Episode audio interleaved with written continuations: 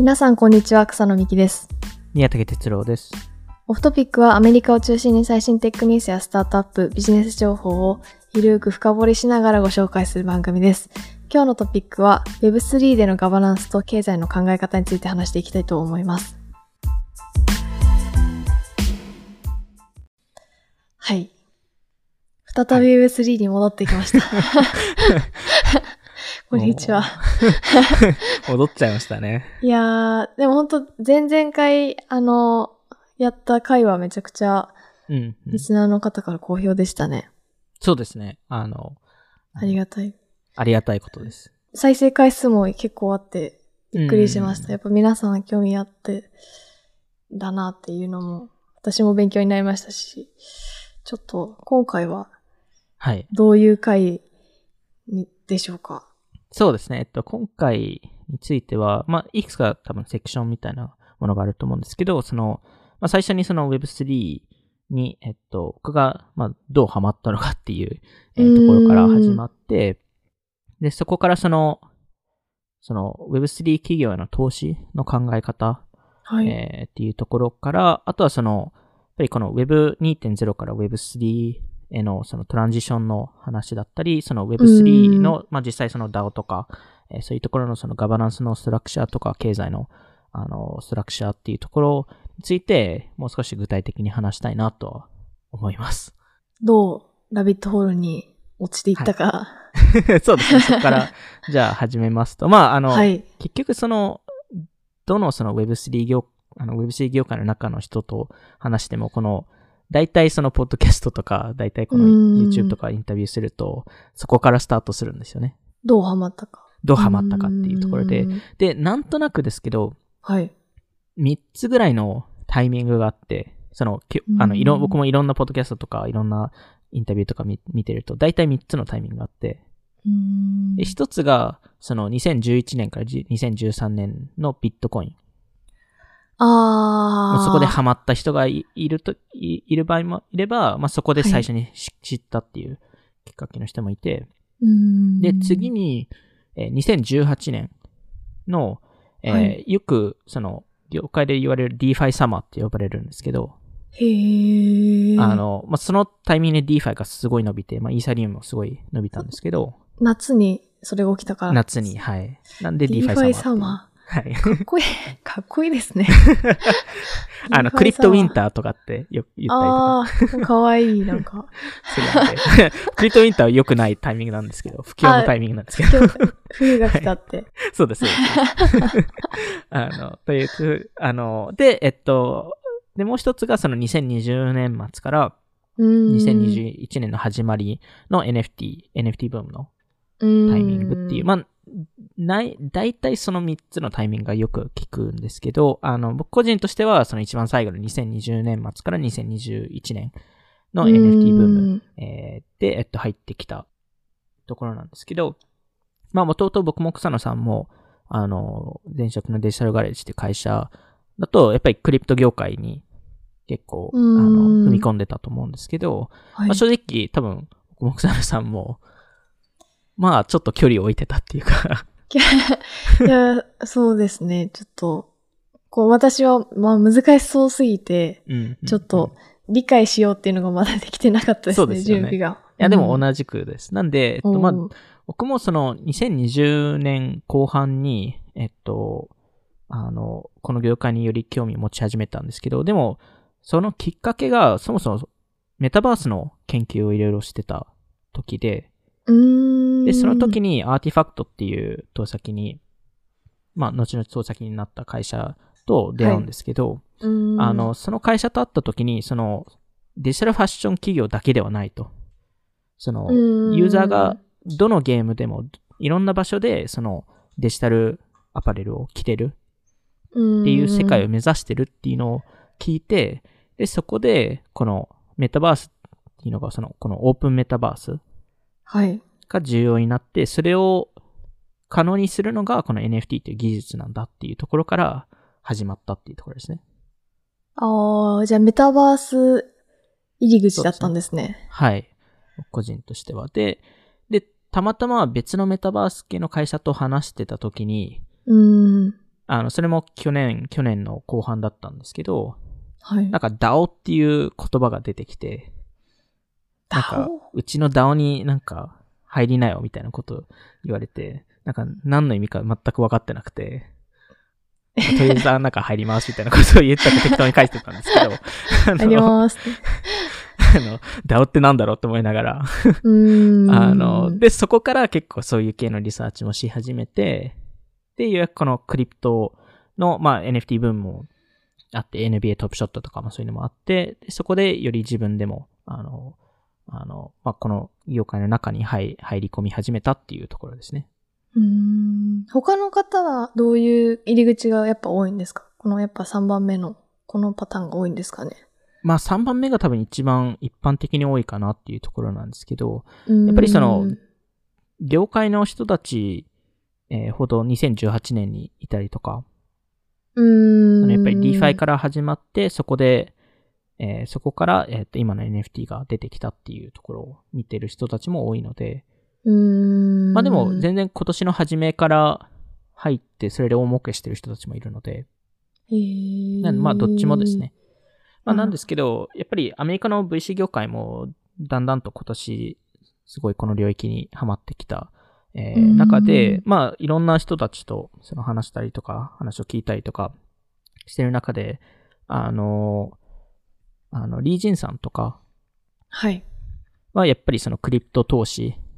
えークリプト業界についていろいろ語り始めていて、まあ去年からうん。語り始めてるんですけど、あの、まあ、もともとアンドリーセンにリージンさんいたので、まあ、そこでクリプトの多分、教育を一部受けて、で、アトリエベンチャーズっていう、えークリエイターエコノミーフォーカスのファンドを立ち上げたんですけど、うんうん。えーこれ、どこまで、あの、この情報って知られてるかわかんないですけど、アトリエって意外とクリプト系の会社に投資してるんですよね。うーん。で、あの確か、今多分ほとんどのアトリエベンチャーズの価値がどこにあるかっていうと、多分クリプトにあるんですよね。うーん。なんか、サブスタックとか、はい、そっちに目が行きがちですけど、確かそうですねにクリプト系の会社は意外とありますよね。そうですよね。なんかパトレオンとかそっち系にを見がちですけど、でもミラーに投資してますし、うーん。ファウンデーション、YGG、シンジケートプロトコルとか。で、実は、えっと、公開されてはないんですけど、複数 DAO とかに投資したりとかもしてたりする。るので、やっぱり本、当にクリエイターエコノミーと相性がいいですよね。そうですね。まあ、結構リージンさんの中では自然な流れかなっていうふうに思ってたっていうところなんですけど、やっぱりそのリージンさんとも話していった時とか、まあ、他の人たちとも話している時に、やっぱり一つ大きな課題がその投資家側から生まれているのが、うんその Web2.0 に、の投資に慣れてる人ほど、Web3 の投資が難しくなっていて、うわぁ、つ、辛い、それは。て で、かなぜかというと、その、うん。そもそもそのサービスの優位性の作り方が違くて、うーん。で、そこ、そこが、なんか、やっぱりその Web2.0 に慣れてる人たちって、その、市場を独占するっていう、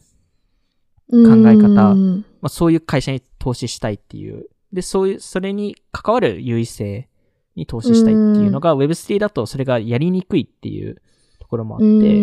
いうと、という違いがあるんですけど、うんあの、、まあ、そもそも、じゃあ Web2.0 の優位性作りってどういうところがあるかっていうと、まあ、あの、よく出てくる、あの、規模の経済とか、はい。えーネットワーク効果とか、まあ、スイッチングコストとか、うんブランディングとか、まあリス、限られたリソースへのアクセスとか、まあ、いろんなものがあるんですけど、はい。その中でも強い弱い優位性っていうのがあって、うーん。例えばブランディングって弱い優位性で、なぜかというと、コントロールしにくいっていうか、予測しにくいもので、でなるほど、。ネットワーク効果って結構わかりやすいじゃないですか。なんで、まあ、そういうその強い弱いっていうのがあって、その中でもその Web3 系のサービスを見ると、結構その Web2.0 の企業ですと弱い風に見えちゃう優位性が多くて、で、大体、まあ、3つぐらいの優位性があるっていう風に言われてるんですけど、まあ、はいあの、それが、えっと、えー流動性とコミュニティとコンポ、コンポーザビリティっていう3つになってるんですけど、はい。まあ、流動性はわかりやすいじゃないですか。そのマーケットプレイスのそのはい。中のそのどれだけ多くの頻度で取引されるのかとか、その取取引額とか、えーそういうのが出てくると、えー思うんですけど、結局ここも、その Web2.0 と Web3 って結構違いがあって、うーん。結局そのサプライのオンボーディングっての仕方が違くて、それこそ前のポッドキャストでも話したように、そのユーザーが自分の商品を持ってるので、NFT のマーケットプレイスとか考えると。誰でも別のマーケットプレイスに自分の NFT を移行できるっていうか、確かに。プラットフォームに依存してないですもんね。そうなんですよ。なんで結局そのミドルマンのバリューってすごい少なくて、インターネットはミドルマンで今までできてそうなんですよ、まさにき。たところありますもんね。そうなんですよ。で、その、そこがバリューが、あの、その、売り手と買い手に行くっていう話で、で、本当にその間が、そのミドルマンがどちらかというとそのプロトコールっぽく感じるっていうところで、なんで、結構その目メールサービスとかと似てるっていう考え方が多分正しいかなと思うんですけど、あー。で、結局、例えば Google の Gmail とかもはい無。償で提供してるわけじゃないですか、基本的には。確かに。はい。で、それを使ってコミュニケーションし合うっていう話なので、ななんで、まあ、だからこそ、そのマネタイズの仕方とか、その優位性作りってすごい難しくて、その Gmail も結局、あの、えー他のサービスを、あの、他のメールサービスって誰でも立ち上げられるじゃないですか。うん。メールのプロトコルって誰でもアクセスできるので。はい。なんで、やっぱりその、その、案件の見方が全然違くて、で、コミュニティとかって結局誰がコミュニティにいて、えーまあ、その、技術はコピーできても人はコピーできないっていう概念なんですけど、うん。それってもう、誰がいるって結構、その、優位性って結構怖いじゃないですか。うん。その人が抜けたらどうするのとか、うん。そういうのもいろいろ出てくるので、なんで、で、最後はそのコンポーザビリティっていう、その、なんかレゴみたいな考え方が多いんですけど、なんか一個のレゴを自分が作ると、その上に、そのレゴを基盤として、えっと、他のプロダクトをユーザーが作るっていううん。概念で、あの、よく、た一番わかりやすい事例が多分ゲームのモッドで、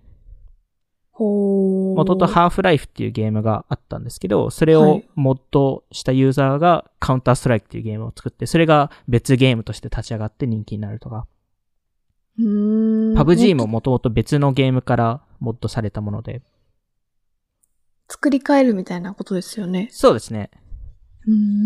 ちょっと UI を変えたりとか、えうーん見た目を変えたりとか、まああの、あの、もう少し根本なところを変えたりとかもするんですけど、まあでもうん、やっぱりこの Web2.0 だと、えー当たり前だったことが Web3 だと当たり前じゃなくなるので、Web2.0 って結局自分のデータとか、その自社のデータベースを抱えてるからこそ、誰、誰も同じ体験を作れない状況を作るっていう。うーん。です。ただ、今だとそのデータベースがオープンになってしまうっていう話で。なるほど。なんで、例えばですけど、Uber が Web3 化していたら、ウはい Uber の全取引を誰でもアアクセスして誰でも見れるようになるんですよ。そうすると、Uber とほぼ同じアルゴリズムを作れるっていうことになるんですよね。で、そうすると、結局その、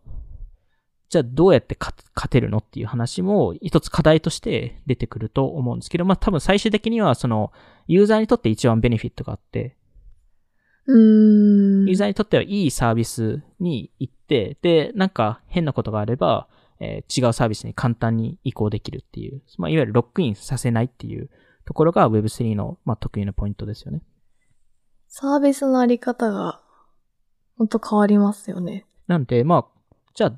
今の Web2.0 の会社がどう Web3 化するのか。で、もちろんその、ちょっとフェイク的な体験を提供できたりすると思うんですよね。YouTube とか Spotify とか、もしその NFT っぽい体験を提供することはできると思うんですよね。その、ユーザーにオーナーシップとかユーザーにちょっとファンを、ファンダムをちょっと見せるための機能を提供したりとか。あ、フェイクっぽい、それっぽいことってことあ、ですか？そうです。それっぽいこと。できると思うんですけど、多分最終的には、その分、分散化されたあ流れに行くと思うので、で、これは前回も話したことと似たような感じなんですけど、結局その、バリューが今、あの、どこに集まってるかというと、プラットフォーム側に集まっていて、ーでもクリエイターがバリューを作ってるわけなので、うん。なんで、そこの、その、バリューのい意向がないと、そのクリエイター側への意向がないと、うん。どんどんクリエイターって多分逃げていくっていうところで、で、実際にすでにこの、この概念って出ていて、うん、その今の YouTuber とか TikToker とか、そのクリエイターとか見ると、結局複数プラットフォームを使ってるじゃないですか。はい。ツイッタすでにーとか YouTube とかそうですそうですね。なんで、すでに一つのプラットフォームに依存したくないっていううーん。考え方になってる中で、なんで、結局この Web2.0 の会社って結構やっぱ危機感を感じるべきで、うーん。なんで多分一番そこの中で感じてるのってマーク・ザッカーバーグさんとかだと思うんですよね。で、と、特にそのビッグテックの会社の中ですと、Facebook ってロックインがうまくできてないんですよね。アップルはでき、できて、アップルはやっぱり、まあ、あの iPhone と iOS を持ってるので、やっぱできていて、そうそう市場を、まあ、独占してるかどうかっていうのは置いて、まあ、かなりやっぱり、まあ今ですと88%の Z 世代が iPhone 持ってるわけなので、Facebook は確かに、そうですよね。インスタグラムを入れても結局 SNS って結構競合っていっぱいいるので。う、んなんでロックインがしにくくて、なんで、うん。マーク・ザッカーバーグの考え方をすると、そのメタバースという新しい領域を受け入れて、そこでハードウェア、OS レイヤーでロックインさせながら、その Web3 的なそのユーザーファーストのアングルを、えーで、それをベースに経済を作るっていう考え方をしてると思うんですけど、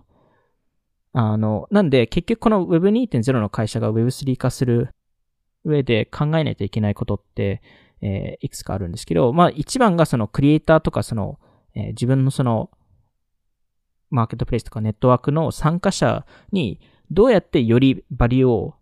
提供して、どうやって彼らが、彼らにアップサイドを提供できるか。プラットフォームはあり続ける。あり続けても全然いいと思うんですよね。で、えっと、逆にこのオーナーシップとアップサイドをどう提供するかっていう話だと思って、で、んそれってイコール何かっていうと、まあそののエコノミクスとガバナンスっていう二軸の考え方で、えー見るのが大事だと思っていて、えーで、なんで、これからのその Web3 化っていうところは、一から作っても Web2.0 が Web3 化しても、その会社を作るっていう概念じゃなくなるんですよね。で会社を作る概念って前回も話したように、その株、あの株主の、えーその、まあ、限られた株主とか会社の、えーその株価を上げるためののものなので、結局ネットワークのユーザーたちがえー損してしまうと。あるタイミングで。っで。ていうところなので、そうでそれではなくて、えー会社作りではなくて国を作るっていう多分概念になるんですよね。やっぱ国うん。やっぱ国ですねた。だたどり着くんですね。まあ草野さんもアクシーで言いましたけど、あの、で、やっぱり国を作るためには経済を作らないといけないですし、うん政府を作らないといけなくて、で、その新しい国を立ち上げた時って土地があるじゃないですか。はい。でその最初の土地が、その初期のプロダクトなんですよね。うーん。その Web3 のサービスとして。で、その土地があって、それって重要なリソースなので、えーで、その土地の中で、まあその国の中で作るルールとか、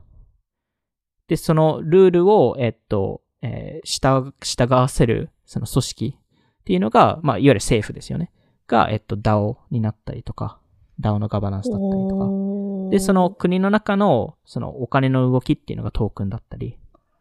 で、その中で商品が売買されると NFT だったりとか。で、土地の上、に人が集まってビルとか街とか作るじゃないですか。はい。それが、いわゆるその、前話した DAO の優位性のコンポーザビリティのファクターで、はい。その、一個のサービスの上に立ち会い、いろんなサービスとか、いろんな組織とか、いろんな考え方が立ち上がるっていう考え方にしないといけないっていう。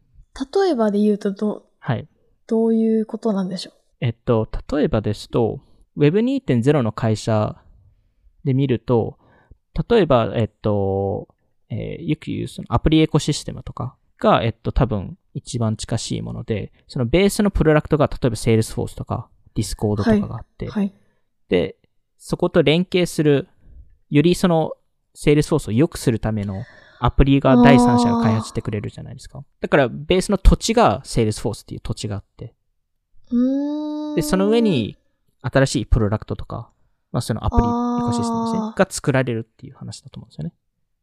あー、なるほど。はい。で、ディスコだとボットとかそういうのがあっ。アクシーインフィニティとかだとそれもはいプロダクトになるってことですよね。アクシーインフィニティですと、ベースのゲームがその土地になっていて、で、その上にアクシーですとそこまでその上に作られてないんですけど、うーん。あの、アクシーですとどちらかというとそのゲームの新しい機能が新しいプロダクトになったりとか、うーん。あの、YGG とか、あの、はい。は、えっと、その上に立ち上がったものですよね。あの、コーチ、あ、そうです、そうです。コーチとか、そのスポンサーみたいなうーん。概念ですね。それは完全にアクシーの経済の上に立ち上がったものなので、確かに。あー。そういう考え方をよりしないといけなくて、それ、面白いですね。プロ自分のプロダクトにそういううん、ものを作り出すっていう考え方は、うん。Web2 とは全然違いますよね。なんで、それこそ、そその Web2.0 の一番そ初期から見てるケビン・ローズさんとか、えーうんあのリグを作った人ですよね。えーとかが言ってるのは、今後のその Web2.0 のプラットフォームの人たちが、その、えーまあ、クローズドなその役員会議で、その、ビジネスの将来を考えるのではなくて、まあ、一部でもいいから、よりオープンにしないといけないと、コミュニティに。うーん。で、コミュニティと一緒にそこを作りに行かないといけないっていううーん。ところで、で、さらに、そのコミュニティ、そのユーザーに、どういう風にエンパワーすれば、一緒にその新しい商品とか、一緒にその土地の上でビルを作ってくれるのかと。うーん。そこにインセンティブを与えないといけないっていう。うーん。ただ、やっぱりその、未だにまだ Web3 ってまだ、あの、早いタイミングなので、うん。結構この、ハイブリッドなアプローチって多分今後どんどん出てくると思うんですよね。うーん。結局なんですけど、ほとんどの人ってクリプト仮想通貨って持ちたくないと思いますし、持っていても、おそれ、うんそれに対して、なんか、リテラシーがなかったりとか、まあ、なんか、調べるのがめんどくさいっていう人が多いと思うので、なんで、うんあの、集権型のサービス経由で、そこをなんか扱ってほしいとか。うーん。でもそれでもいいと思うんですよね、最初は。うーん。なんで、そういう形のハイブリッドモデルって、ここ5年から10年、どんどん出てくると思いまして、まあ、後々全部 Web3 化されるとは思うんですけど、あの、まあ、でもそこのハイブリッドモデルっていうのは出てくると思いますと。すべて Web3 化されると、うーん、まあ、Web3 化されたとしても、はい。集権型のサービスっていうのは必要だと思ってるので、うーん。全部が分散型になると思わないですし、その分散型っていうのも結局なんか、その全部民主化されたものっていうものに聞こえがちですけど、結局その DAO、まあこれから DAO の話とかもしますけど、DAO も見ても結局ある程度限られた人数の人が判断をしたりとか、うーん。まあ判断っていうかそこの、導きですよね。うをやったりとかするので、なんで別に集権型が全部悪いっていう話ではないと思います。まあ、なんで、まあ例えばその、あの、前もメンションしたことがあるブレイントラストとか、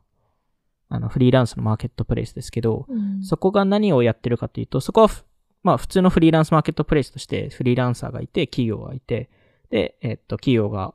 あの、US ドルとか日本円を払って、フリーランサーをあの採用するんですけど、はい。その、そのネットワークによりアクティブにいる人たちに対してトークンが提供されるんですよね、追加で。で、そのトークンが、えっと、より、まあ、そのネットワークがどんどんでかくなると、あの、仮説としては、そのトークンが、の株価が上がるので、うーん。で、まあ、いわゆるそのロイヤリティプログラムと似たような形で、うーん。ただロイヤリティプログラムに、えー株価がついたっていう。いやー、面白いですね。でも本当リテラシー高くないとちょっと、うん。最初確かに厳しいですよね。うん、だと思いますね。でも逆にこのロイヤリティプログラムに株価がつくと、そうすると、そのプラットフォームだけで成立しようとするんですよね。うーん。結局フリーランス。スマーケットプレイスっていっぱいあるじゃないですか。はい。で、ほとんど似たようなものになるんですけど、じゃあなんで一社のマーケットプレイスに依存するかっていうと、今だと理由がなくて、うーん。でもそこに、まあいわゆるこういうロイヤリティポイントとか、その、その、それを使ってるだけでもしかしたら儲かるかもしれない。うーん。と考えると、よりそこに残る理由になるっていうか。うーん。確かまあ、あの、いろんなちょっと考え方があるんですけど、なんかその Web3 化する概念で一つその面白い考え方が、その自分のサービスをどうゲーム化させるか。に。うーん。まあそれこそ前回もそのゲームとあのクリプトの業界の近しいところを話したと思うんですけど、なんか意外と Web3 系の会社見ると、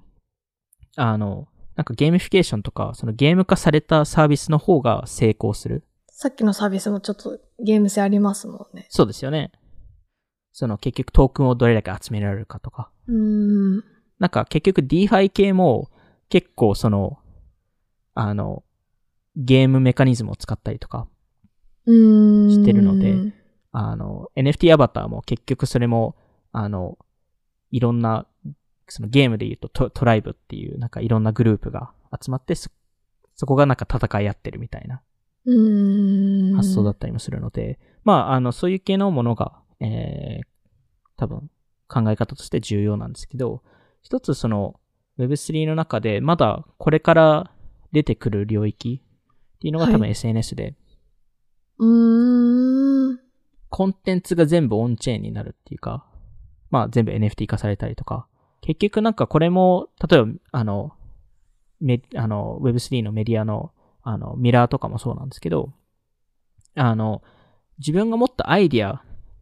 がうん他の人が使ってるかどうかっていう全部トラッキングもできるようになるんですよね。うーん。で、場合によって、は、元、元のアイディアを持ってる人がちゃんと支払いを受けるっていうか、でも本当、あるべき姿だと思いますよね。うん、うん。なんかその、の、結局ミ、ミラーの概念もそうだと思うんですけど、まあ、あとまあ、過去にもポッドキャストで話しましたけど、結局、引用してるししてないみたいなのってなんか、記事、いい引用と悪い引用みたいなあるじゃないですか。そういう意味だと、紐づいてる方が作者にとっては嬉しいですし、そうですよね。ってことですもんね。で、逆にその、例えばですけど、例えばこれノートとかでもたまに見ますけど、あの、有料記事に我々のオフトピックのなんか過去の記事をなんか引用として入れてくれてるんですけど、有料記事なので、うんその中が見れな見れなくて、あー、そっか。でももしかしたらめちゃくちゃオフトピックのアイデアとか使ってる可能性ってあるじゃないですか。別にあの、使っ使って、使ってるかわかんないですけど。うん。なんでうんそれでも、でもその人がそれで儲かってるっていうわけなので、なぜオフトピックも一部そこでもらえないのかっていう。一応その記事を作るために貢献してるわけなので、引用として。うーん。もちろんなんかそれで半分もらうとかそういう話ではないんですけど、なんかそこのやっぱりそのアイディアのトラッキングができるっていうのは重要かなと思いますね。うーん。じゃあ、DAO の話に行きましょうか。はい。えっと、多分 DAO を話すときに、そもそもなんかこの DAO とはなんかこういうなんかインターネットのなんか組織だみたいな感じになってると思うんですけど、じゃあなんか株式会社とどう違うのか。から多分話をした方がいいと思っていて、で、多分違いっていくつかあるんですけど、まずその株式会社っていうのは、えーどこかの国の法をベースに作られているものじゃないですか。はい。なんで、アメリカですと、まあ、ほとんどデラウェアで、えー日本ですと、日本の株式、日本の法律の中の株式会社っていうものがあるので、はい。なんで結局その国をベースにしたものうーんっ。ていうところが、えっと、一個。まあそういう一個の組織形態ですよね。うーん。で、DAO ですと、それをスマートコントラクトとか、まあ一部そのコードで生み込むっていう話なので、なんで、そこの、の日本の株式会社っていう概念を無視できるっていううーん。で、だからこそ、その多くの DAO って世界中の人が入ってくるんですよね。で、それって多分過去できなかったんですよね。多分日本の、日本企業、日本の株式会社を作ると、えーそもそも、えー1日で作れないですし、うん。で、そもそも1日作って、その次の1週間で、世界中の人たちがその株式会社に参加するってできないんで、うん。で、それが可能になったっていうところで、なんで本当にインターネットネイティブな組織図。組織構成うん。ていうのが、えー一つありますと。もう一つが、流動性の話で、はい。えーチームの出入りが自由なので、うん。いわゆるその、社員としての雇用契約みたいなのが必要なくなるんですよね。なんで、えっと、まあ、自由に出入りできるっていうところと、えーあとは、その、チームとユーザー、その、会社ですと、その、会社を作るチあ、会社とかサービスを作るチームと、それを使うユーザーっていうのがいると思うんですけど、うんそこの違いがなくなるんですよね。その DAO の参加者が全員一緒に何かサービスを作ったりとか。で、さらに、やっぱりその株式会社とかその、そういうルールがあると、まあどうしてもその人を採用するときに、その個人情報が必要じゃないですか。はい。契約を巻くわけなので。うん。その契約の概念がそもそも、あの、同じものがないので、うん。なので、まあ匿名でありながら参加できますうん。と。匿名なのも全然違いますよね、いや、今までと。全然違いますよね。でこれって結構その VC 投資でも、あの、か、課題っていうか、なんかやっぱりその Web3 企業への投資になると、どうしてもこの壁にどこかのためにぶち当たると思うんですけど、うんあの、匿名の起業家に投資しない、しなければいけない時代になるんですよね。あの、例えばですけど、アンドリーセン・ホルウィッツが、えーはい YGG っていう、あの、先ほども言いました、イールド・ギルド・ゲームズっていう会社に投資したときに、うん。あ、の、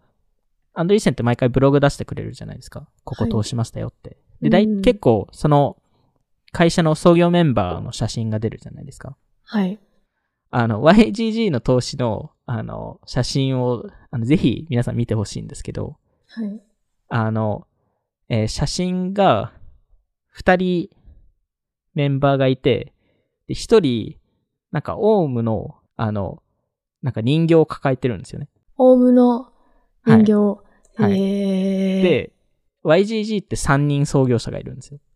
うーん。そのオウムがその一人なんですよ。で写真、写真で出れないので、だあ、なるほど。から一応この人形として出ますっていう。へえ。え、それめっちゃいいですね。私もそうし、できることオならそうしたかそうった。します？いや。いやもう、もういやもうバレ、見バレしてるんで、顔バレしてるんで、顔バレっていうほどのも、のではないですけど。なんか人形をも持って、オフトピックですって言えばいいんですかね。いそれいいなと思って。や、すごいいいと思うんですよね。なんで DAO、DAO の概念って、なんか結局その匿名性でやると、その、その人の、例えば人種とかもわかん、わか、わからなければ、レピュテーションも、そのネット上のもの以外はわからないじゃないですか。うん。なんで、そのより、そのメリットクラシー、メリットベースス、の、えっと、組織になるっていうのが一つ大きな差ですよね。でも、なんていうか、ある意味、その、一体どういうひ、まあでもそっか。例えばそのすごいものすごい悪いことしてる人とかだったら、うん、うん。ちょっと怖いじゃないですか。身元うんの安全性というか、うん、うん。そういうリスクみたいなの、それももっと可視化されたらいいわけですもんね。そうですね匿名の。上で。そうですね。まあ結局そのブロックチェーン上で何やったかっていうのは基本的にオープンなので、それそれでわかるっていうところと、あと DAO としてそこをどう思うかっていう話だと思うんですよね。結局そのコミュニティにバリューを与えていれば、それはそれでいいんじゃないかっていう、うーん。過去、過去何をやったとしても、貢献してるかしてないかっていうところでジャッジするっていうのが DAO かなと思うんですよね。めちゃめちゃ犯罪してる人だったら怖くないですか？でもわかんないじゃないですか。わかんないですけど。わかんないですし、コミュニティに一番貢献してる人であれば、最高だな、それでも。でも、それが出てないっていうことじゃないですか、その DAO の中で。わあ、そうですね。であればいいんじゃないっていう。あーまあ、そ、そこも結局リ、リスク、バランス、バランスはあると思うんですけど、うんあの、もちろんそういうリスクはあるものの、DAO からすると、貢献してるしてないっていうのが、えっと、メインの、あの、ジャッジポイントになるので、うん。ここが多分一つ大きな違いっていうところですと。いやーで、大体その DAO をスタートするときには、大体一人とか二人とかはい。で、から、まあ立ち上がるんですけど、大体ディスコードとかで立ち上がったりするんですけど、それが後々その、あの、大きくなると、いわゆる本当に DAO 化すると、委員会みたいな感じになって、うん。で、その人たちがそのいろんなその、えー人の提案とかをまとめて、で、そこで、えっと、皆さん、みんなで投票したりとか、まあ、あうんの、数名で投票したりとか、うん。まあ、そこの、いわゆるそのコミュニティで判断させるっていうのが多分 DAO の最終形態で。なんでそ、こ、そこまでの道のりは最初はやっぱりその、本当に一、一、一人二人でやってるんですけど、それが後々、はいその一人二人の判断じゃないっていう、うん。いわゆる CEO みたいな人がうん、全部判断をするのではないっていうのが、多分後々に流れで、でもこれっていわゆるそのヒエラルキーがないっていう話ではないんですよね。うん、選択、その、導く人人がいますもん。はい。っていうところと、あとはその今までの特にその株式会社とか、その、えーの課題の一つとして、ヒエラルキーが変わらないじゃないですか。うーん。CEO 交代とかなかなか起きないので、うーん、確かに。でもその、そういうリーダーシップのポジションを、本当に貢献ベースとか。明確な形で、えーまあ、そこの流動性もあるっていううーん。ところで、まあ、例えばですけど、ヤーンっていう DAO があるんですけど、はい。彼らが言ってるのは、そのリーダー。リーダーっていうのは、次に何をする、するのを理解してる人っていう定義をしていて、それが別に明日別の人かもしれないし、同じ人かもしれない。し、ただ、ちゃんと次のステップを理解、何をするべきかっていうのを理解してる人がリーダーであるべきっていう。それを決めるのも、コミュニティのメンバそれを決めるのはコミュニティのメンバー。ー。はあ。で、もちろんこれ、ここに関していろんな課題は出てきて、それそれはちょっと後々話すんですけど、はいなん。かこれってその、未来のその仕事の仕方っていうのもいろいろ変わってくると思いますし、その、のやっぱりその一つの仕事、一つ一つの会社で一生を捧げる、捧げるっていうよりは、よりフレキシビリティを持った、えーうんものの概念になるのと、結局今でもその一社に就職する、大体そのパートで他のサイドプロジェクトとか、ほとんどの人はやってないと思うんですけど、うん。それではなくて、複数のプロジェクトから収入を得られる、いわゆるその収入のポートフォリオ。みたいな概念が DAO だと可能になってくるんですよね。いや、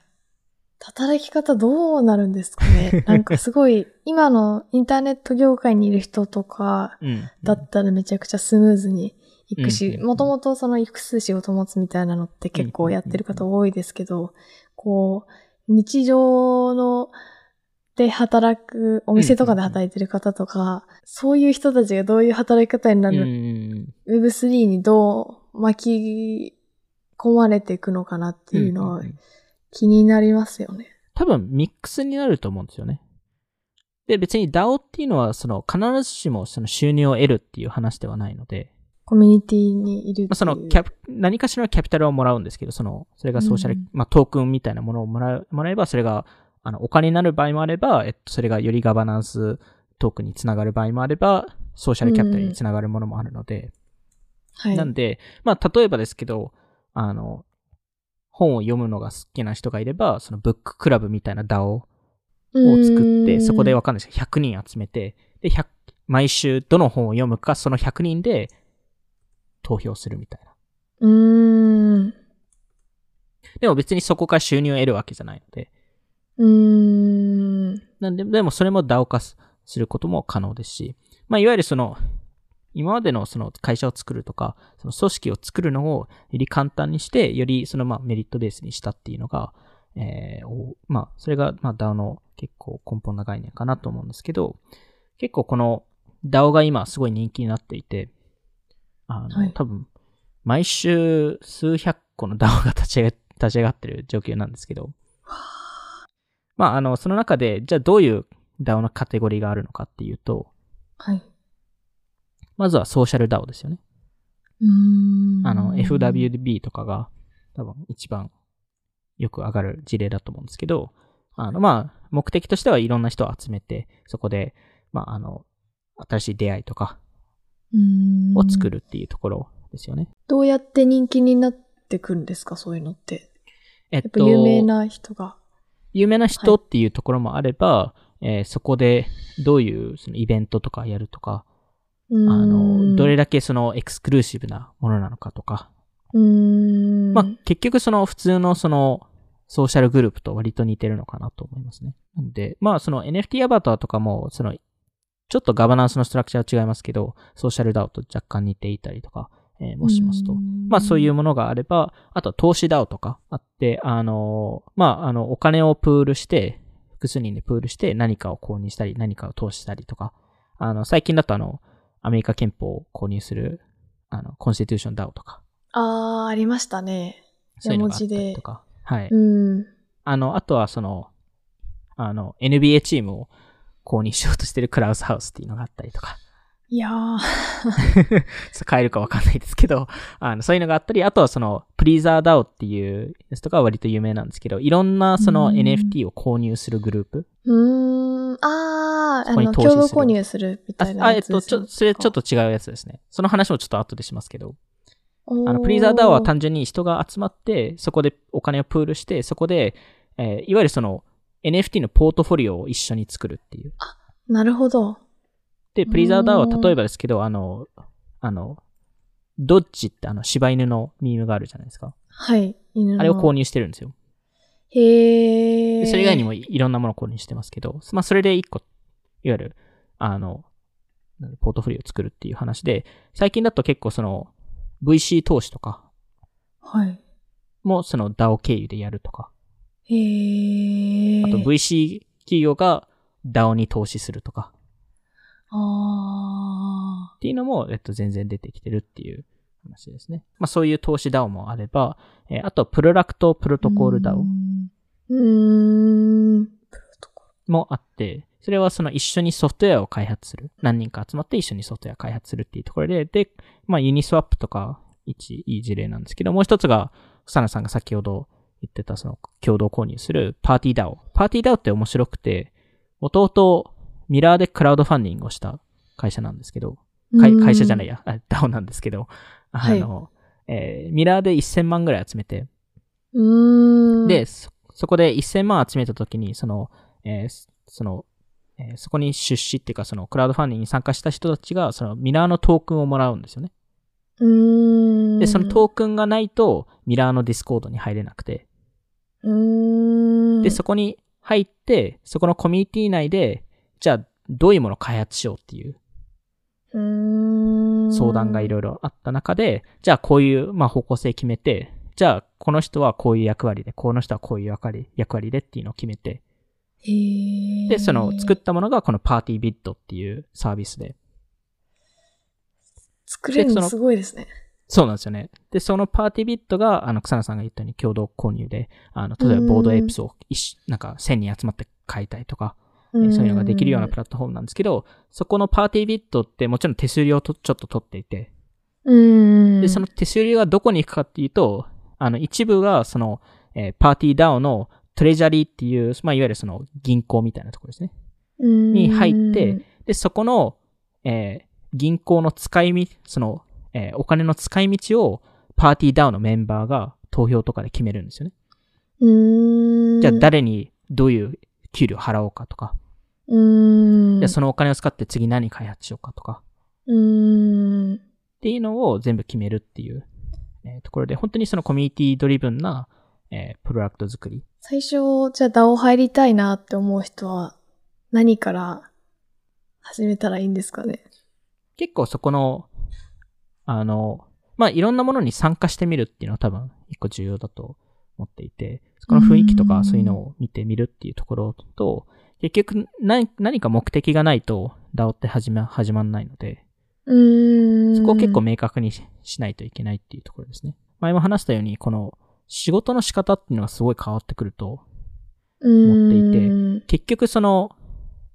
と投資してる、例えば VC とかって複数の会社に投資するわけじゃないですか。はい。で、それってリスクのダイリューションのためじゃないですか。その、うーんそ。この管理のためなんですけど、なぜ、それが仕事してる人たちも同じようなことができないのかっていう概念。でもあってで、さらに、その、新しいそのコラボレーションの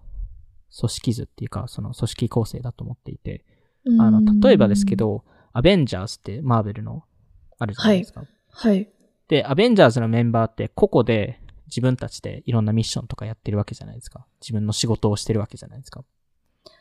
でも、こういうアベンジャーズとして集まるタイミングって何か大きな敵が、まあ、いわゆる大きなプロジェクトがあるときに集まって、一人、一人の役割をうまく果たして何かす、何か成し遂げると。でもそれが終わったら戻るみたいな。なんでフレキシブルに個々の仕事からアベンジャーズに行き、行き来してると。うーん。で、例えば過去に話した話した DreamSMP とかも似たような概念だと思うんですけど、うーん。皆さん個々で、その、マインクラフトの YouTuber であったりとかをしていて、で、たまにこの DreamSMP っていう中で一緒にコラボレーションしているという。うーん。でも別で、別のプロジェクトとして他の人ともコラボレーションしたりとかしてますし、まあなんか、もなんかの一緒のこの DreamSMP っていうストーリーを作るために皆さんその場所に集まってると。なんでこのコラボレーションっていうところが結構重要だと思っていて、それこそ VC の領域も同じだと思うんですけど、アンドリーセン、アンドリーセン・ホロウィッツとかはやっぱりそのリードを取って基本的にラウンドを全部リードするんですけど、エンジェル投資家とか小さいファンドとかって結構一緒に、や一緒に投資しましょうよみたいな。概念になるんですよね。で、やっぱりこの DAO っていうのが、この、それを可能にするインターネイティブな、インターネットネイティブな組織構成っ。ていう多分考え方が良くて、まあブロックチェーン上で全てのそこの何をメンバーがやったかっていうトラッキングができて、それを、あの、ちゃんと、えー支払いができると。まあ、なんで、結構これが、まあ Web2.0 の会社からするとちょっと怖いと思うんですけど、いろいろカオスになる気がするんですけど、あの出入りが自由なんで、社長がこれやれって言っても、やりたくなければやらないんですよね。うーん。出ちゃうんで。まあもちろんそ、そこでいろいろ契約結ぶとかそういうのもできるんですけど、あの、出入りが自由なので、でも逆によりモチベーションがある人だけが入ってくるっていう。で逆に結構怖いのが、あの、競合サービスにも所属してたりとか。する可能性ってもちろんあって。でも、例え、まあ、今のリアルな世界で言うと、例えばアップルの従業員の半分がマイクロソフトでも所属してたらどうするのとか、うーん。今だと契約上できないじゃないですか。そうですね。でもそれが可能になるっていうところ。でもそれも結局その、えー特にその、えー才能を持ってる人材ほど、うん結局一,、一社に依存したくないんですよね。うーん。だからこそ、こういう DAO みたいな流れが来ると思うんですよね。で、もちろんこの DAO を作る上でのガバナンスモデルっていうのがすごい難しくて、うーん。このガバナンスのプロセスを作らないといけなくて、それを投票を使うのか、なんかレビューコミッティみたいなの使うのか、その人のレピュテーションとかインフルエンスを使うのかとか、どういうその民主主義を作るのかっていうのってすごい難しくて、結局全部のアクションに対して投票させるのってす嫌じゃないですか？うーん。結局、例えば日本もそうですし、アメリカを見ても大統領選挙ですら半分ぐらいの人しか投票しなかったりするので、うーん。だからこそアメリカ、とか日本とか政府っていうものを作っていて、うーん。でもそれもそれでいろいろ多分国だと課題っていうのがあるので、なんでここをどう設計するのか。どうすると、えーちゃんとそのコミュニティのためにその政治家とか、そのリーダー的的な立場の人たちが考えてくれるのか。えーっていうっていうところで、まあ、それこそそのメーカー DAO とか FWB とか、えー見ても、その、人が提案して、その習字で、えっと、そのメインのメンバーたちとか、その、まあ、それ、それ以外の人たちも参加できるんですけど、が入って、で、そこで、あの、こういう、この提案に対してどうしますかっていうのを、えーあの、投票するっていうパターンが多くて。で、それ以外にも、例えば DAO の中に、この話はちょっと具体的に話しませんけど、サブ DAO を作るとか、うーん。階層がどんどん。でもそれってなんか、いいわゆる何か部門を作るとか、なんか部署を作ると。で、なんか特定の目的、この全体の組織を成功するために、例えばその、えー、何かこのタス、このツールを作ってほしいとか。で、それを、それをまあ、それ、それにフォーカスするサブダを作るとか。えーそういうのもできたりとかするんですけど、あのまあ、いろんなやっぱり難しいものがあるんですけど、あの、結局その Web2.0 とかその今の既存の会社のストラクチャーと違うのは、その IP とか企業秘密っていうのが、えーよりなくなる。っていうところもあって、なので逆に言うと、その、なんかそのガバナンスの構成とかが間違っていれば、多くの人が集まって、じゃあ、ほぼ同じ DAO を別別途立ち上げますと。うーんって。いうところもできるので、なので、それによってどんどん多分、今 DAO ってまだ、あの、まあ、5年ぐらい前から、あの DAO っていう概念ができてますけど、今ようやくいろんなものが立ち上がって、今まだその検証フェーズにだと思うんですよね。はい。だから逆に、どのガバナンスのストラクチャが一番正しいかっていうのは、今す、今いろんな DAO が立ち上がってて、で、なんか変なことがあると、それの、あの、え元々のメンバーをコピペして、で、また新しくく試してみるっていうのが、どんどん繰り返。し行われてるんですよね。へえ。なんで、そこの進化がどうなるかっていうのが多分見るポイントだと思っていて。で、まあ、草野さんも、あの、ちょっと前に話しましたけど、その、じゃあ DAO を立ち上げると何が必要なのか？はい。っていうところが、えー多分まず必要なものっていうのが3つあって、一つは、えっと、ルール。はい。えーで、もう一つはそのルールを、えっと、えーその従わせるための何かしらのコミット。これは例えばその、の人をなんか悪いこと言ったらなんかバンさせたりとか。あまあ、あの、そういう、あの、ところと、で、最後はあとそのルールがちゃんと従われてるかどうかのモニタリングっ。ていうのがまず必要ですと。はい、で、じゃあそれを作、作るのも作れるんですけど、じゃあそれを、じゃあ成功させるためにはどう、何が必要かっていうと、えーこれもなんか3つぐらい要素があるんですけど、1つは、えっと、パーパス。目まあ、的何をやってるか。はい、目的ですよね。うで、もう一つがプリンシパル。まあ、いわゆるバリューとか、どういう人たちが集まってやってるのか。っていうところと、最後はプロセス。どうやってやるのか。で、この、結構その、いい DAO ほどちゃんとパーパスとプリンシプルを明確に話していて、で、本当に成功させるためには、このプロセスをどう構成するかっていうのが課題になっていて、どうやって判断するのかとか、どうやって委員会のメンバーを選ぶのかとか、なんか変な人がいたらどうやって、えー対応するのかとか、そこら辺を、そこら辺のプロセスを作るっていうのがすごい難しいっていうところで、まあ、未だに DAO ってその、まだツールが足りてなかったりとか、その、いい人材が誰かって見つけるのが難しかったりとか、うーん。そういういろんな課題はある。るんですけど、まあ、あの、本当に、その、全体的に言うと、この、プロダクトかけるコミュニティではなくて、コミュニティかけるプロダクト。っていうものが、えっと、この DAO の、えー根本の概念かなと思いますね。じゃあ、この、皆さんが、えっと、メリットを抱えるための、このトークンエコノミックスはい。の、まあ、いわゆる経済の作り方ですよね。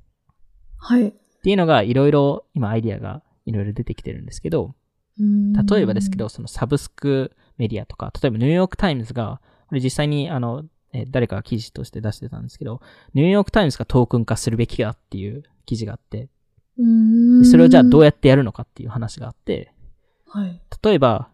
NIT トークンっていうのを作るとしますと。はい。で、1トークン1ドルですと。はい。で、えっと、そのニューヨークタイムズっていうメディアにアクセスするためには、100ドル分のトークンを買わないといけないですと。おー。なので、えっと、100い今 1, 1トークン 1, 1ドルなので、100トークンが必要ですと。100ドル。で、えっと、そのスマートコントラクトの設計上、毎年、えー100ドル分の NIT トークンが、えー削られますと。うーん。なので、毎年100ドル分のものを買わないといけないっていうことになるんですけど、うんただ、これ、これでちょっと面白いのが、まあ、それなんか普通のサブスクじゃないですか。はい。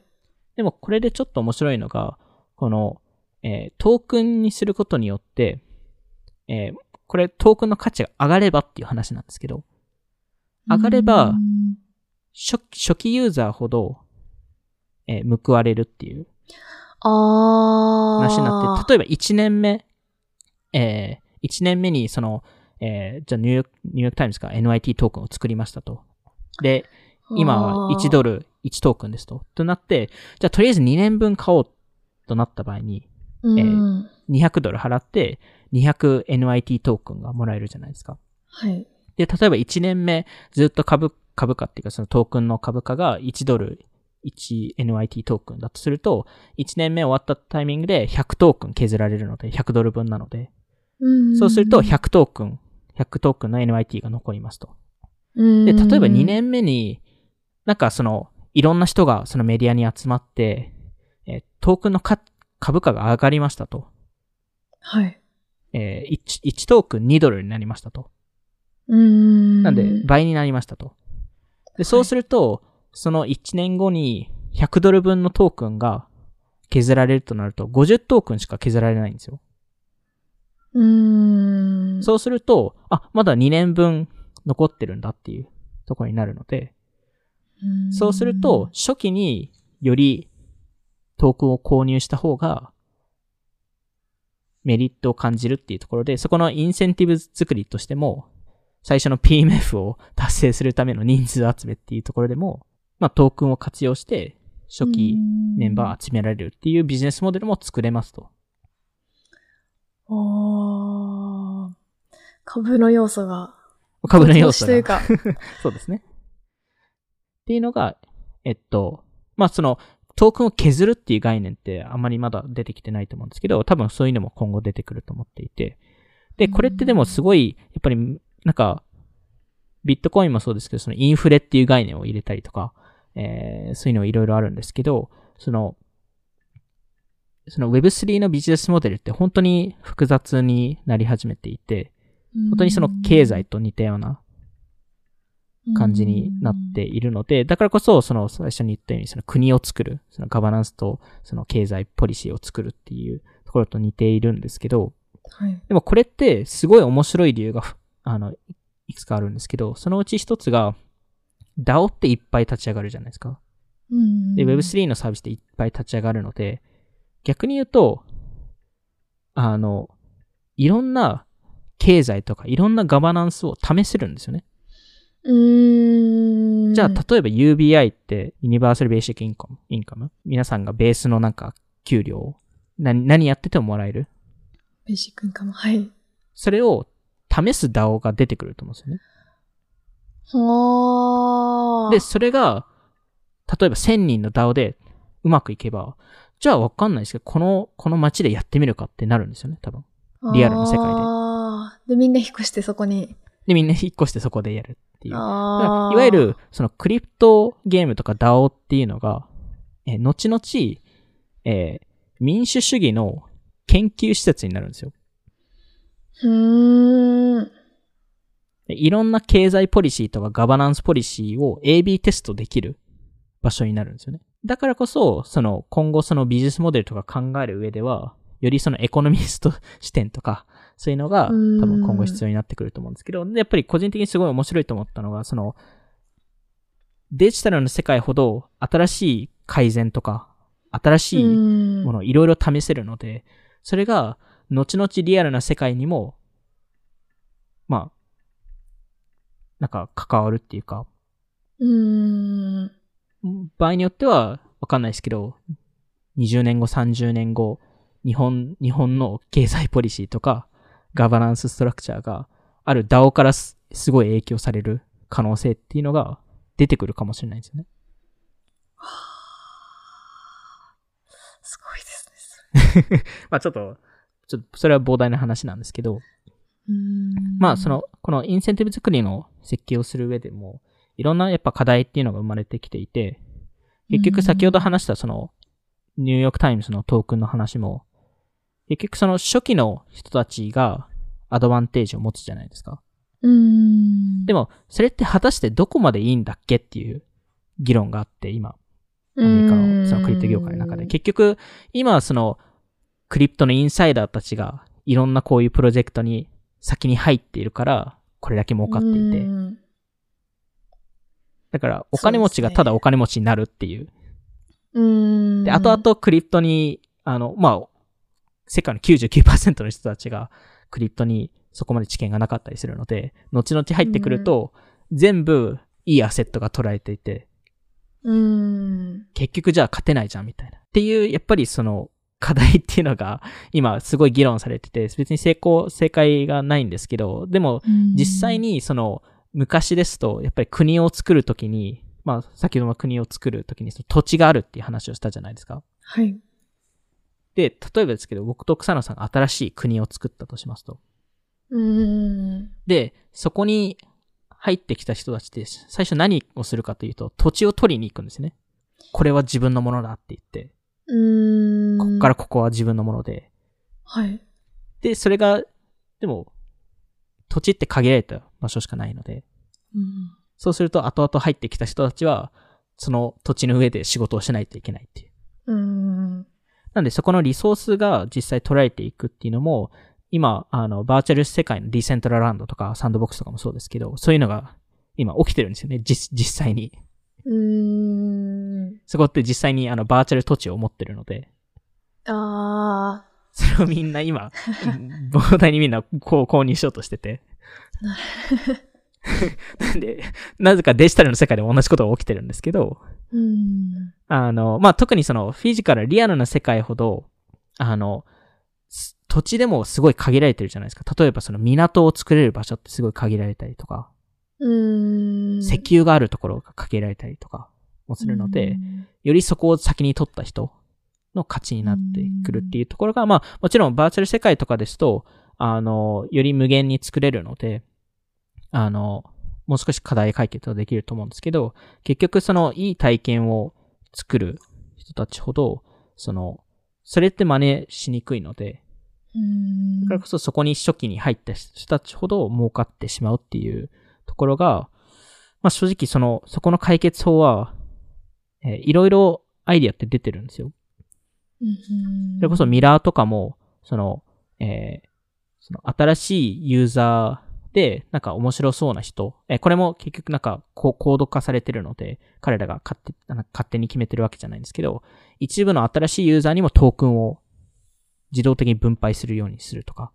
うん。そのやっぱりその初期のユーザーだけがメリットするする社会じゃない設計も必要になってくるので、うん。そこまで やっぱりその経済の設計って考えるのってすごい難しいと思うんですけど、いやーまあ今後そういうのが必要になってくるっていう、ちょ超大変なことだと思うんですけど。税金みたいな制度をつ作るとか。あまさにまさにそうですよね。うん。そういうのも考えないといけなかったりとか、まあそこもそまさにそうですよね。そのトークンをより持ってる人の方がもしかしたら税金が高くなるとか、あの、そこも、そこもいろんな多分経済ポリシーが多分出てくると思うんですよね。だからそこも多分まだ検証フェーズに入ってるので、えっと、いろいろ見てくるっていうところなんですけど、やっぱりその初期の人たちっていうか、その、それはその、どこかのサービスに参加した人たちもそうなんですけど、全体的に Web3 ってファーストムーバーアドバンテージが Web2.0 よりあって、うん。やっぱりその土地の上でビルとかが作られるわけなので、うん。その土地を先に作った方が、うん。やっぱりその、より、あの、早めにいい人を取れたりとかもするので、まあ、だからこそ、その、日本の企業もいろいろ今 Web3 化とか考えてると思うんですけど、もしかしたら早めに考えた方がいいかもしれないなっていうところですね。で、結局、人ってそのアテンションがすごい限られてるので、あの、例えばですけど、うん僕も多分、草野さんもいろんな Slack グループとか Discord グループに入ってると思うんですけど、結局、本当にアクティブなのって2、3個とかじゃないですか。うん。全部見てられないですもんね。いや、全部見てられないじゃないですか。もちろんその、なんかブッククラブみたいな、そこで投票するだけだったら、別に週1見ればいいので、全然いいんですけど、なんか、やり、やっぱりその DAO ですと、よりアクティブな方が DAO の価値って上がるので、うん。、で、その参加者としてもよりアクティブの方がトークンをもらえて、それで自分もも設けられるうん。いう概念になるので、それはそれでやっぱり、その早めにそういう DAO を立ち上げて、そのアクティブなコミュニティを作った方が、えーアドバンテージ、アドアドバンテージになる可能性があるっていうところですね。じゃあ、なんですかね、オフトピックを Web3 化したらどう、どうするか？おー、どうするか。まあ、あの、いろんなやり方があるんで、別にこれだけじゃないと思うんですけど、例えば、NFT とか、まあ、ミラーのクラウドファンディングの、あの、機能があるので、そこ経由で、ファンドレイズっていうのができますし、おー。で、そこで、まあ、そ NFT だったら NFT で、あの、ミラーのクラウドファンディングとかだったらトークン。で、えっと、そこのトークンか NFT を持ってる人たちが我々の、あの、DAO にアクセスできる。まあ、 Discord ですよね Discord コミュニティにアクセスできる、えーようにして、で、えーまあ、これもなんか、どういう形にするかだと思うんですけど、なんか、えーその、トー持ってるトークンの数によって、なんかティアを変えたりとか。特典みい。たいなものですよね。うーん。もしくは、あの、NFT もなんか複数のティアを作る、作るみたいな。で、なんかその、えーまあ、それも、えーそうですね。より高い、まあ、トークンだとより高い、えーい例えば1000トークン持っていれば、えーわかんないですけど、月1でうちらと話せるみたいな。プラス、限定コンテンツと、プラス、えっと、あイベントへのアクセス権を持っていて、で、ミドルティアだと、えー限定のコンテンツと、イベントのアクセス権で、えー一番下のティアだと、えーイベントのアクセスができるみたいな。ところでうんで、えっと、で、場合によってはそのサブスク型にしたいかもしれないので、もしかしたらトークンが毎、毎年、えー何、何ドル分、何円分消えますみたいな概念にして、で、ただ、そうするとお金、お金持ってる人が単純にいいティアを買って終わりなので、それだけではなくて、えーその、よりその貢献した人、その DAO の中で貢献した人、もしくはその新しくそのユーザーを連れてきた人とか、例えばその SNS で、えーシェアした人がよりトークンをもらえて、うん。よりアクティブなファンの方が、えっと、トークンをもらえる仕組うん。みにしたりとか、あとは、えっと、ですかね、えっと、例えばその、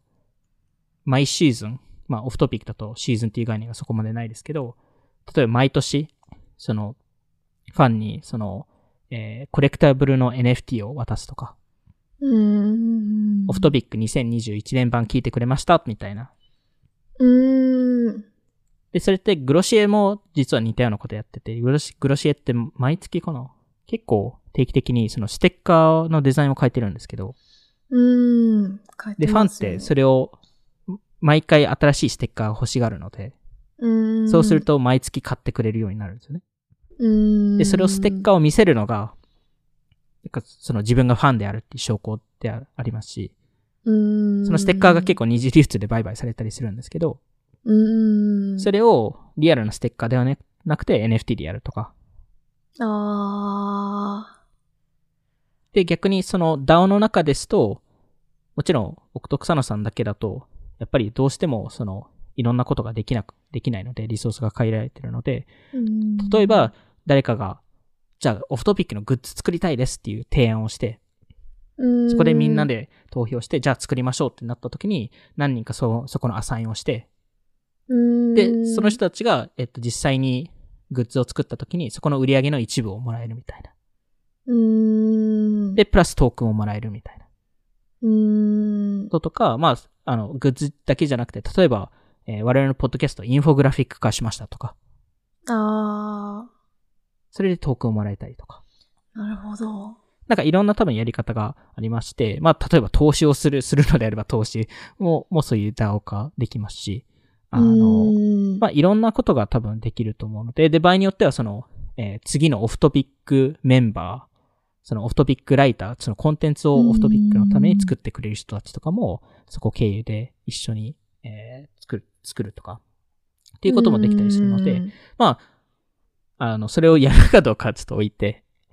あの、いろいろレギュレーション問題とか、税金の問題とかあるので、あの、なんですけど、まあ、例えば、オフトピックが Web3 化すると、多分そういう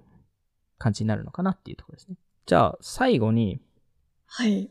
あの、オフトピックの、えー、その、まあ、どうクロージングしたいかというと、オフトピックで、まあ、今までその、あんまり Web3 系の話をしてなかったんですけど、まあ、今年、これで6回目かな？えー、とかしてるんですけど、あの、今まで話した流れって、なんかいろいろその3年前からこのポッドキャストやってますけど、なんか最終的にこの Web3 系の話をするのが自然な流れだったのかなって思っていて。あの、最初、ポッドキャスト始めた時って結構リテールとか DTC 系の話をしてたじゃないですか。VC の話とかもしてましたね。そうですね、VC の話とか。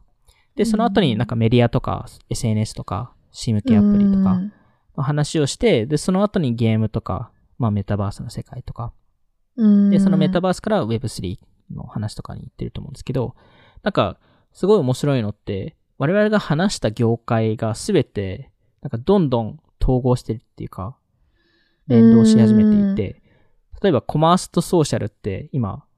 合わさってソーシャルコマースみたいなものができてるじゃないですか。で、コマースとメディアが一緒になって、そのクリエイターエコノミーとか、そういうのができたりとか、ソーシャルがコンシューマーアプリと一緒になって IRL とか Snackpass とか、そういうものがどんどん出来上がったりとか、なんかソーシャルがゲーミングと繋がって、それこそ2018年とか2019年とかで我々話してましたけど、そのフォートナイトが人気になったりとか。で、このメタバースっていうのもソーシャル、ゲーミング、メディア、コマースが合わさったものですし、そこにクリエイターエコノミーとか入れると、より Web3 の話が出てくるので、なんか、今までそのオフトピックって、その、なんか特定の業界について話したいっていうよりは、その複数の業界の、がまたぐその、ユーザーの行動とインターネットの歴史を辿ってると思っていて。そうですね。で、それが、多分我々も想定してなかった Web3 系の話に最終的に行くっていうところになって、えー、いますし、なんか過去のエピソードとか振り返っても、その、えー、属性禁止法とか、もうその、集権型の勢力の話とかにな、つながり、つながると思いますし、まあ直近の教育の話もそうですし、バイオテックもその政府の役割の話とか、それこそ、Shopify とか Salesforce の話も、その今までのビッグテックへのその対抗の仕方として、そのパートナーシップとかインテグレーション経由経由で戦うっていう話だったり、まあ、それこそ DreamSMP の話もボトムアップの、えー、話だったり、あの、えー、音楽とテックの話も新しいビジネスモデルのシフトの話だったり、なんか D2C とかファッションブランドの話でも、その、ブランド、プロダクトから始まるのではなくて、コミュニティから始まったブランドの話とかもしてるので、やっぱりどの観点から見ても、やっぱりこういうクリプトとか Web3 への領域に繋がってるのかなと思ってるし、思ってますし、で、でもそれを理解するためには、やっぱりその、様々な、その、スキルセットっていうか、えー、様々な業界を理解しないといけないと思っていて、で、そこがオフトピックの強みだなと思いましたね。なんで、結局、この Web3 領域を知るためにクリエイターエコノミーとかゲーミングとか仕事の、まあ、どう仕事かかるのかとか、フィンテックとかコンシューマーサービスとかコミュニティサービスとかは必要、えー、ですし、逆にそれ以外にもビジネスとかカルチャーとか、economics とか、ガバナンスとか、心理学とか社会学、えー、も必要になってくるので、なんで、この複数の expertise を持って、そこの業界をまたぐ、その、つながりを理解するっていうのが、まあ、一つオフトピックとしての優位性だったのかなっていうのが今年振り返って思いました。コラボレーションですね。だももっと、うん、うん、いろんな、やっぱり、テック系の人とやっぱ関わることが多いので、うん、なんかもっと増やしていきたいですね、来年は。そういう意味だと。確かに、いろんな業界の人たちと繋がりたいですよね。やっぱでもそれが本当に、新しい、うん。なんかあんまり肩書きとかなか、なないし、会社もないし、組織もないし、うん。名前もわかんないし。うん。新しいクリエイターの時代って感じがしますね。うん。でもやっぱりそのおかげでアート業界もすごい今盛り上がってますし、最近だと音楽業界も NFT の影響で盛り上がってるので、特に NFT に関してはカルチャー要素がすごい強いので、うーん。そこはまあまさにオフトピックが、えー、まあ僕と草野さんが興味持つ理由はすごいわかりますし、やっぱりなんか、んまあそのためにも我々としても、やっぱいろんなテック業界だけじゃなくて、